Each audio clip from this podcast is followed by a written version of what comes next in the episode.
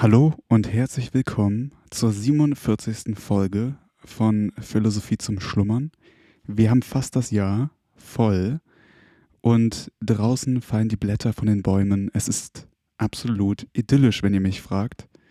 Ich muss sagen, wenn die Sonne scheint, so wie der letzten Tage, und es so 16, 17 Grad sind, ist es echt perfekt. Also ich finde es richtig schön und ich hoffe, das gute Wetter bleibt uns noch ein bisschen erhalten. Der perfekte Zeitpunkt, sich ein bisschen mit Arthur Schopenhauer zu beschäftigen. Ganz konkret waren wir beim 29. Punkt seiner Prämissen und Maximen. Lasst uns direkt reinspringen und weitermachen. Gesetzt demnach, wir wollten etwas wissen, wie einer in einer Lage, in die wir ihn zu versetzen gedenken, handeln wird, so dürfen wir hierüber nicht auf seine Versprechungen und Beteuerungen bauen. Denn gesetzt auch, er spräche aufrichtig, so spricht er von einer Sache, die er nicht kennt. Wir müssen also allein aus der Erwägung der Umstände, in die er zu treten hat und des Konfliktes derselben mit seinem Charakter sein Handeln berechnen. Um überhaupt von der wahren und sehr traurigen Beschaffenheit der Menschen, wie sie meistens sind, das so nötige, deutliche und gründliche Verständnis zu erlangen, ist es überaus lehrreich, das Treiben und Benehmen derselben in der Literatur als Kommentar ihres Treibens und Benehmens im praktischen Leben zu gebrauchen. Dies ist sehr dienlich, um weder an sich noch an ihnen irre zu werden. Dabei aber darf kein Zug von besonderer Niederträchtigkeit oder Dummheit, der uns im Leben oder in der Literatur aufstößt, uns je ein Stoff zum Verdruss und Ärger, sondern bloß zur Erkenntnis werden, indem wir ihm einen neuen Beitrag zur Charakteristik des Menschengeschlechts sehen und demnach ihn uns merken. Alsdann werden wir ihn ungefähr so betrachten, wie der Mineralog ein ihm aufgestoßenes, sehr charakteristisches Spezimen eines Minerals.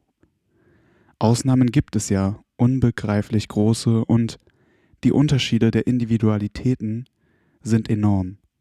Aber im Ganzen genommen liegt, wie längst gesagt ist, die Welt im Argen. Die Wilden fressen einander und die Zahmen betrügen einander. Und das nennt man den Lauf der Welt. Was sind denn die Staaten mit aller ihrer künstlichen, nach außen und nach innen gerichteten Maschinerie und ihren Gewaltmitteln anders als Vorkehrungen der grenzenlosen Ungerechtigkeit der Menschen Schranken zu setzen? Sehen wir nicht in der ganzen Geschichte jeden König, sobald er feststeht und sein Land einige Prosperität genießt, diese benützen, um mit seinem Heer wie einer Räuberschar über die Nachbarstaaten herzufallen? Sind nicht fast alle Kriege im Grunde Raubzüge? Im frühen Altertum, wie auch zum Teil im Mittelalter, wurden die besiegten Sklaven der Sieger, das heißt im Grunde, sie mussten für diese arbeiten. Dasselbe müssen aber die, welche Kriegskontributionen zahlen. Sie geben nämlich den Ertrag früherer Arbeit hin alle Kriege sind nur Raubzüge, sagt Voltaire, und die Deutschen sollen es sich gesagt sein lassen. 30. Kein Charakter ist so, dass er sich selbst überlassen bleiben und sich ganz und gar gehen lassen dürfte, sondern jeder bedarf der Lenkung durch Begriffe und Maximen. Will man es aber hierhin weit bringen, nämlich bis zu einem nicht aus unserer angeborenen Natur, sondern bloß aus vernünftiger Überlegung hervorgegangenen, ganz eigentlich erworbenen und künstlichen Charakter, so wird man gar bald das. Und wenn du die Natur auszupeitschen versuchst, wird sie doch immer wieder hervorbrechen.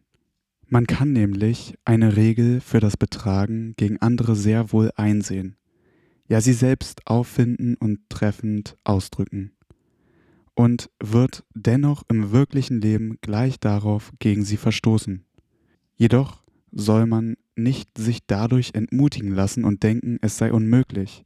im Weltleben sein Benehmen nach abstrakten Regeln und Maximen zu leiten und daher am besten sich eben nur gehen zu lassen, sondern es ist damit wie mit allen theoretischen Vorschriften und Anweisungen für das Praktische. Die Regel verstehen ist das Erste, sie auszuüben lernen ist das Zweite. Kurzer Einwurf von meiner Seite. Das ist meiner Meinung nach auch so ein bisschen das Leitbild für mich, was Philosophie angeht. Also, dass ich irgendwie mein Leben lang, glaube ich, probieren werde, mir diese Maxime, wie äh, Arthur Schopenhauer es hier nennt, sich zusammenzuschreiben. Also im Endeffekt so diese Leitsätze, nach denen man selber leben möchte. Bei mir sind es jetzt viel stoische Gedanken. Und dann gibt es immer Leute, die sagen, ja, du, du hast diese Leitsätze, nach denen du lebst, aber dann lebst du doch trotzdem gar nicht danach, weil du bestimmte Dinge machst. Aber am Ende des Tages, da stimme ich auch hier dem guten Arthur Schopenhauer zu, es sind halt die theoretischen Rahmenbedingungen, nach denen man leben möchte. Und ob man es dann in die Praxis umsetzen kann, ist ja die eine Sache.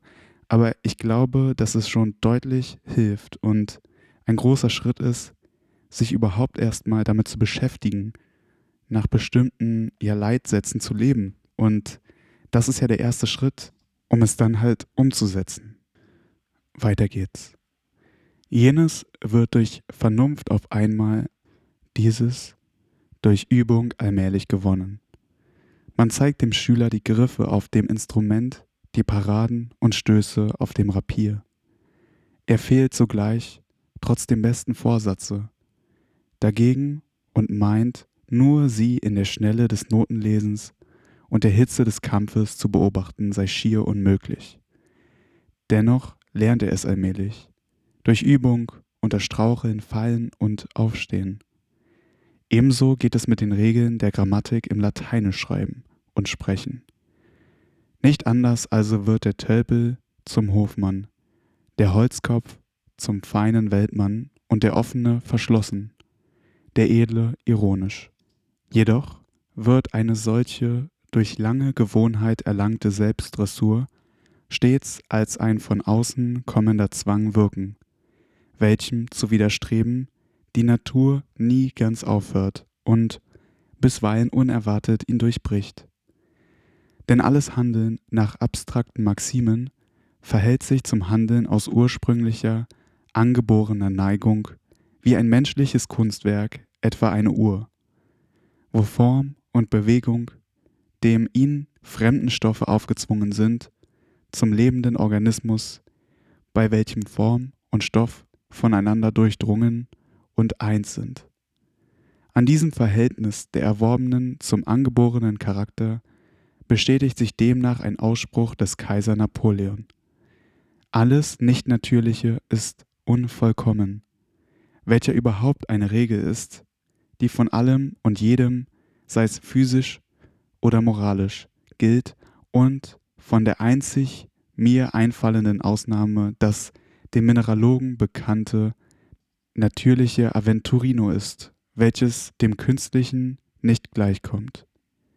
Daher sei auch vor aller und jeder Affektion gewarnt. Sie erweckt allemal Geringschätzung. Erstlich als Betrug, der als solcher feige ist, weil er auf Furcht beruht. Zweitens als Verdammungsurteil seiner selbst durch sich selbst, indem man scheinen will, was man nicht ist und was man folglich für besser hält, als was man ist. Das Affektieren irgendeiner Eigenschaft, das sich brüsten damit, ist ein Selbstgeständnis, dass man sie nicht hat, sei es Mut oder Gelehrsamkeit oder Geist oder Witz oder Glück bei den Weibern oder Reichtum oder vornehmer Stand oder was sonst, womit einer groß tut. So kann man daraus schließen, dass es ihm gerade daran in etwas gebricht. Denn wer wirklich eine Eigenschaft vollkommen besitzt, dem fällt es nicht ein, sich herauszulegen und zu affektieren, sondern er ist darüber ganz beruhigt. Dies ist auch der Sinn des spanischen Sprichwortes Dem klappernden Hufeisen fehlt ein Nagel. Allerdings darf, wie anfangs gesagt, keiner sich unbedingt den Zügel schießen lassen und sich ganz zeigen, wie er ist, weil das viele Schlechte und Bestialische unserer Natur der Verhüllung bedarf.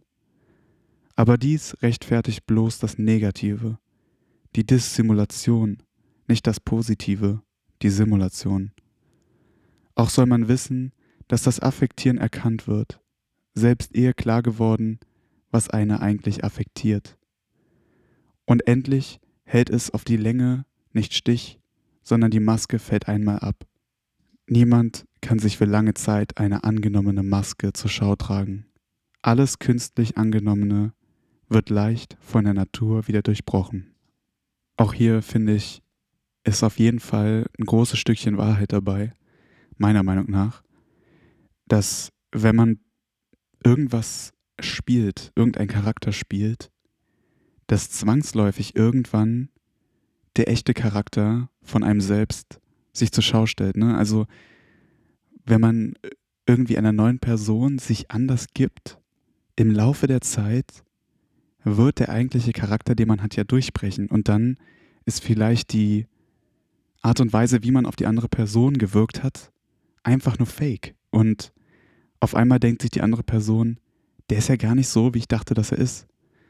Und deshalb ist es natürlich am besten, vielleicht, oder am entspanntesten, sich so zu geben, wie man ist. Obwohl das natürlich auch nicht leicht ist, weil man ja irgendwie überall eine gewisse Rolle spielt. Ne? Als Bruder, als Schwester, als Arbeitgeber, als Arbeitnehmer, was auch immer. Und dadurch ja auch immer wieder eine andere Rolle gedrückt wird. Aber vielleicht sollte man doch probieren, möglichst überall authentisch zu sein. Weil die Zeit holt einen ein. Nummer 31. Wie man das Gewicht des eigenen Körpers trägt, ohne es wie doch das jedes Fremden, den man bewegen will, zu fühlen. So merkt man nicht die eigenen Fehler und Laster, sondern nur die der anderen. Dafür aber hat jeder am anderen einen Spiegel, in welchem er seine eigenen Laster, Fehler, Unarten und Widerlichkeiten jeder Art deutlich erblickt. Das ist auch ein krasser Satz, wo ich auch glaube, dass der sehr viel Wahres enthält, aber auch, dass man halt nicht pauschal sagen kann, dass alle Mitmenschen einen selber spiegeln. Nichtsdestotrotz, die Art und Weise, wie man selber ist, die überträgt sich ja auch immer auf die Mitmenschen. Und ich glaube, dass wenn alle Leute einem feindselig gegenüber sind beispielsweise oder man viele hat, die über einen lästern oder ja, wie gesagt, feindselig sind, dass man sich dann vielleicht an die eigene Nase fassen sollte. Und gleichzeitig, wie Arthur Schopenhauer ja auch sagt, man immer die Fehler der anderen sieht, aber wenn man selber die Fehler begeht, sieht man sie nicht. Und das ist auch echt komisch, ist mir auch schon tausendmal passiert. Na, dass man mit einem Freund irgendwie über irgendwas redet und eine ganz andere Meinung hat und denkt, er macht es nicht richtig, aber wenn man selber in der eigenen Situation ist, dann macht man es auch nicht richtig. Und blendet das irgendwie aus. Und ich glaube, da muss man auf jeden Fall so ein bisschen mit sich selber reflektieren und probieren, diese Situation herauszufinden und dann zu verändern. Ne, dass man eben nicht seine eigenen Fehler missachtet und ignoriert, sondern sich sagt, ey, ich würde es bei einem anderen auch kritisieren, aber an mir selber kritisiere es nicht. Kritisiere es und verändere es. Und das ist super schwer, aber ich glaube, nur dadurch werden wir auch ein besserer Mensch. Weiter geht's. Allein meistens verhält er sich dabei wie der Hund, welcher gegen den Spiegel bellt, weil er nicht weiß, dass er sich selbst sieht, sondern meint, es sei ein anderer Hund. Wer andere bekrittelt, arbeitet an seiner Selbstbesserung. Also die, welche die Neigung und Gewohnheit haben, das äußerliche Benehmen überhaupt das Tun und Lassen der anderen im Stillen, bei sich selbst einer aufmerksamen und scharfen Kritik zu unterwerfen, arbeiten dadurch an ihrer eigenen Besserung und der Vervollkommnung. Denn sie werden entweder Gerechtigkeit oder doch Stolz und Eitelkeit genug besitzen, selbst zu vermeiden, wie sie so oft strenge tadeln. Von der Toleranten gilt das Umgekehrte, nämlich diese Freiheit geben wir für uns selbst, aber verlangen wir sie auch. Das Evangelium moralisiert recht schön über den Splitter im Fremden, dem Balken im eigenen Auge. Aber die Natur des Auges bringt es mit sich, dass es nach außen und nicht sich selbst sieht. Daher ist zum Innewerden der eigenen Fehler das Bemerken und Tadeln derselben an anderen ein sehr geeignetes Mittel. Zu unserer Besserung bedürfen wir eines Spiegels. Auch hinsichtlich auf Stil und Schreibart gilt diese Regel. Wer eine neue Narrheit in diesem bewundert, statt sie zu tadeln, wird sie nachahmen. Daher greift in Deutschland jede so schnell um sich. Die Deutschen sind sehr tolerant. 32. Der Mensch edlerer Art glaubt in seiner Jugend die wesentlichen und entscheidenden Verhältnisse und daraus entstehenden Verbindungen zwischen Menschen seien die ideellen, das heißt, die auf Ähnlichkeit der Gesinnung, der Denkungsart, des Geschmacks, der Geisteskräfte usw. So beruhenden. Allein er wird später inne, dass es die reellen sind, das heißt die, welche sich auf irgendein materielles Interesse stützen. Diese liegen fast allen Verbindungen zugrunde. Sogar hat die Mehrzahl der Menschen keinen Begriff von anderen Verhältnissen. Demzufolge wird jeder genommen nach seinem Amt oder Geschäft oder Nation oder Familie, also überhaupt nach der Stellung und Rolle, welche die Konvention ihm erteilt hat. Dieser gemäß wird er sortiert und fabrikmäßig behandelt. Hingegen, was er an und für sich, also als Mensch, vermöge seiner persönlichen Eigenschaften sei, kommt nur beliebig und daher nur ausnahmsweise zur Sprache und wird von jedem, sobald es ihm bequem ist, also meistenteils beiseite gesetzt und ignoriert. Je mehr nun aber es sich mit diesem auf sich hat, desto weniger wird ihm jene Anordnung gefallen, er also sich ihrem Bereiche zu entziehen suchen. Sie beruht jedoch darauf, dass in dieser Welt der Not und des Bedürfnisses die Mittel, diesen zu begegnen, überall das Wesentliche mithin vorherrschende sind. 33. Wie Papiergeld statt des Silbers, so kursieren in der Welt, statt der wahren Achtung und der wahren Freundschaft, die äußerlichen Demonstrationen, welche möglichst natürlich minimisierten Gebärden derselben. Indessen lässt sich andererseits auch fragen, ob es denn Leute gäbe, welche jene wirklich verdienten.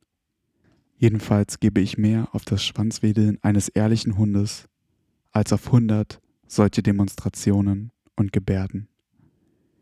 Wahre, echte Freundschaft setzt eine starke, rein objektive und völlig uninteressierte Teilnahme am Wohl und Wehe des anderen voraus und diese wieder ein wirkliches Sich mit dem Freunde identifizieren.